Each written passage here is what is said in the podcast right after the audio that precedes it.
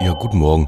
Es gibt ja im Moment so ein Gefühl von, jetzt hauen alle Vögel ab eigentlich.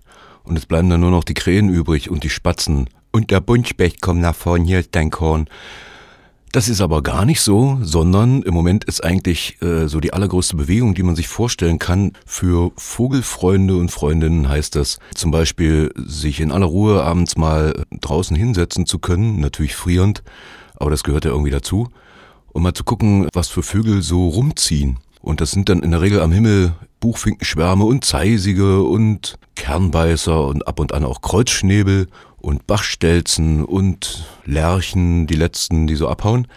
Und dann kann es passieren, dass, wenn da so ein, wie bei mir in der Felsenstraße, dann so ein Garten dahinter ist, so schön kleinen Gärtner Schreber mäßig, dass dann auf einmal äh, die Vögel, die mal so eben rasten mussten von diesen Finken und Drosseln, dass die dann auf einmal ganz wild werden. Und ich dachte, was für ein Lärm, entweder Katze, Katze war nicht zu sehen, oder eine Eule. Und guckte also genau dahin und auf einmal flog mir so ein riesen fettes braunes Viech um die Ohren mit einem langen Schnabel. Und ich musste echt kurz überlegen, weil erst einmal im Leben hatte ich so einen Vogel gesehen. Und ich habe viele Vögel gesehen in meinem Leben. Das war eine Waldschnepfe. Das war recht ungewöhnlich, weil eine Waldschnepfe so quasi in der Stadt, das gibt's eigentlich nur verirrtermaßen. Also die hat dann gedacht, naja, das ist ein schönes, sumpfiges Stück Wald wahrscheinlich. In der Dämmerung, nicht wahr? Die können aber eigentlich ganz gut sehen in der Dämmerung. Die haben lustigerweise so rechts und links ihre großen schwarzen Augen am Kopf, sodass sie sogar nach hinten gucken können.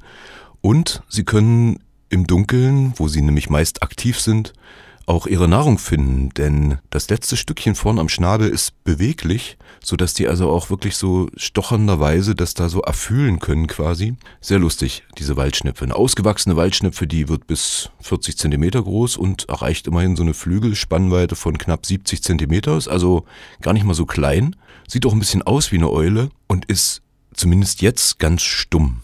Jetzt ist Zugzeit für die Waldschnepfen, das heißt, die verbringen eigentlich ihr Winterquartier so Mittelmeerküste und auf dieser Wanderung entlang von Flussläufen zum Beispiel, was dann bei mir in dem Falle die Saale sicherlich war, werden die auch gerne mal bejagt. In Bayern zum Beispiel ist jetzt Jagdzeit. 16. Oktober bis 15. Januar darf die da bejagt werden und das ist eigentlich seltsam, weil die gar nicht so wahnsinnig häufig ist. Die Waldschnepfe aufgrund der sumpfigen Waldböden, die es immer weniger gibt, also das Wasser wird abgesenkt, damit eben die Sümpfe trockengelegt werden und die Moskitos und so weiter. Und deshalb gibt es gar nicht so viele. Erlegt werden aber trotzdem ganz viele. Im mediterranen Raum, aber auch in Frankreich ist das richtig Kult. Frankreich werden jeden Winter rund zwei Millionen Waldschnepfen erlegt. Das ist schon krass. Und als besondere Delikatesse gilt unter den Jägern dann der Darminhalt. Sehr lecker, weil die Waldschnepfe ernährt sich größtenteils von Regenwürmern. Nun gut, die Jäger, eigentümliches Völkchen, wissen wir ja. Aber zurück zur Waldschnepfe selbst, die ist auch noch auf andere Art und Weise besonders. Also nicht nur, dass sie selten zu sehen ist, sondern bei Gefahr kann das Waldschnepfenweibchen seine Jungen zwischen Beine und Bauch klemmen und mit ihnen davonfliegen. Ein solcher Lufttransport dürfte in der Vogelwelt einmalig sein. Und einmalig ist auch die Stimme. Das klingt so ein bisschen, äh, wenn man das im Frühjahr hört, den Balzflug, den sogenannten Schnepfenstrich. Das klingt so ein bisschen, als würde man zwei Gummistiefel aneinander reiben. Sehr seltsam. Das habe ich mal am Heidesee gehört. Also am Heidesee kann es sein, dass da ab und an eine Waldschnepfe unterwegs ist, brütet da in diesem sumpfigen Waldstückchen. Dort zumindest habe ich sie mal balzen gehört. Ansonsten hört man sie, wie gesagt, nicht, sondern sieht sie nur und das recht selten. Und das ist mir gestern begegnet. Sehr erstaunliches Vögelchen, diese Waldschnepfe. Und ich schwöre, niemals werde ich eine davon essen. Eher dann deren Jäger, der Vogel der Woche, die Waldschnepfe.